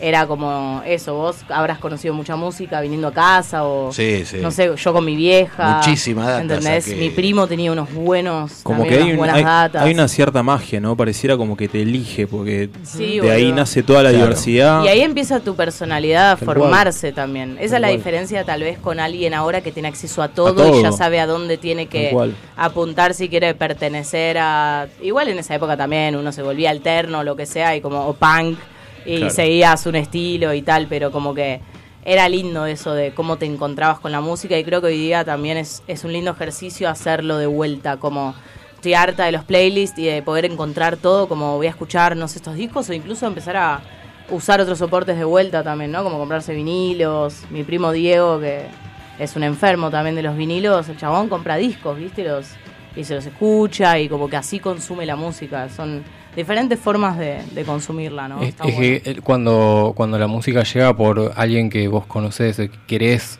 llega de otra forma Totalmente. que si es por MTV, digamos. O sea, la, la tomás, sea la música o sea cualquier otra cosa, digamos. Este, creo que uno le da un valor distinto.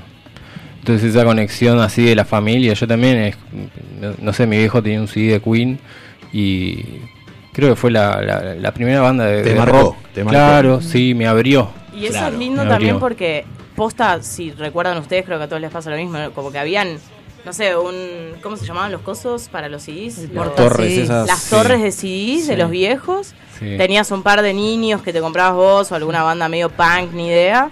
Y después era la data que tenían tus viejos en tu casa también, o la Mal. que había ahí, ¿viste? Y como que eso obvio que te remarca La quién radio que se escuchaba. Mal. Ahí me, tra- me destrabaste un, un recuerdo que yo lamentablemente no tenía mucho acceso, digamos, a, a la música y era por discos que me prestaban o que podía O ir a encontrar por ahí. escucharlos ahí. Claro. Yo iba a Musimundo a escucharlos. Claro, Eso bueno. también. Yo no estoy de acuerdo Era con la típica que ibas a escuchar y no los comprabas. Era No, no, hermoso, era ibas con 10 hermoso. pesos no te Claro. alcanzaba. Te ponías los sauris Sí. en diferentes lugares porque estaba Era tipo, no sé, la zona de Gwen No Doubt Sí, y otras bandas sí. y después En ibas a otra. uno. O había mezclas bizarras también. 80s. Eran cinco discos que podías elegir, ponías Sí, sí. ese disco. Sí, sí. Y, era- y te cagaba la vida cuando no funcionaba. Era como, quería escuchar ese disco. La verdad que ah, yo extraño un poco eso, ¿viste? Ahora sale un disco nuevo increíble todo el tiempo y también está la data vieja y entonces es, Es como mucho. que yo no doy abasto, tipo a mí me junto con productores y todo y me dicen, ¿escuchaste este chabón no sé qué nuevo? Y yo tipo, la verdad, boludo, no sé.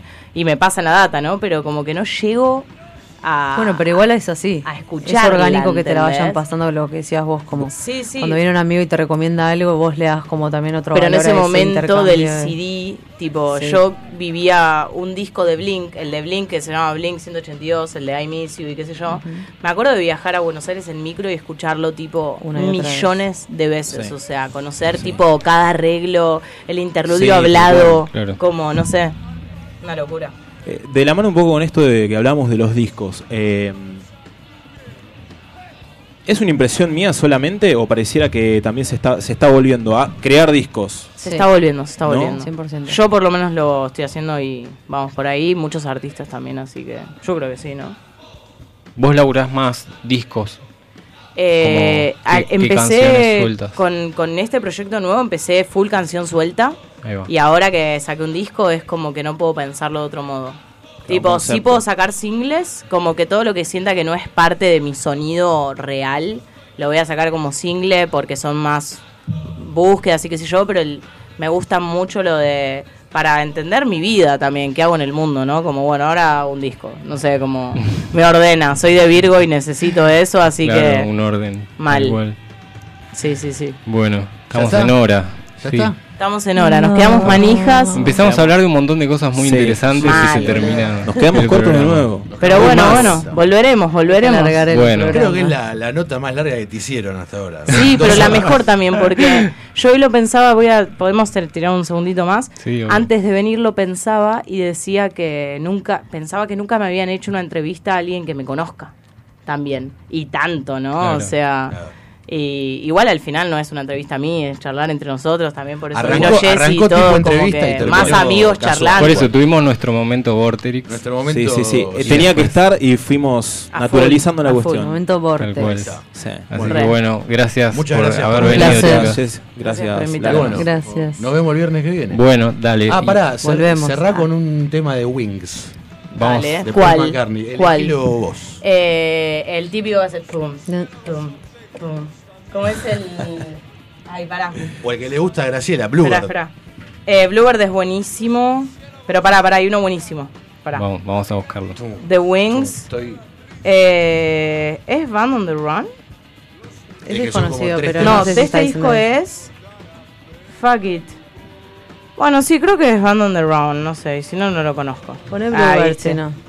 No, no era ese disco. Ah, igual no lo puedes poner. Bluebird on the Run. ¿Cómo es entonces? Eh, pará. Ar- Arrow Through Me. Uh, sí. Arrow Through Me es el tema. Temazo. Ese Bueno, cerramos tema. con ese. Lo logré antes está. de que me, de que me echen. Bueno, entonces será hasta viernes que viene. Buenas noches. Buenas noches. Velas noches. Adiós.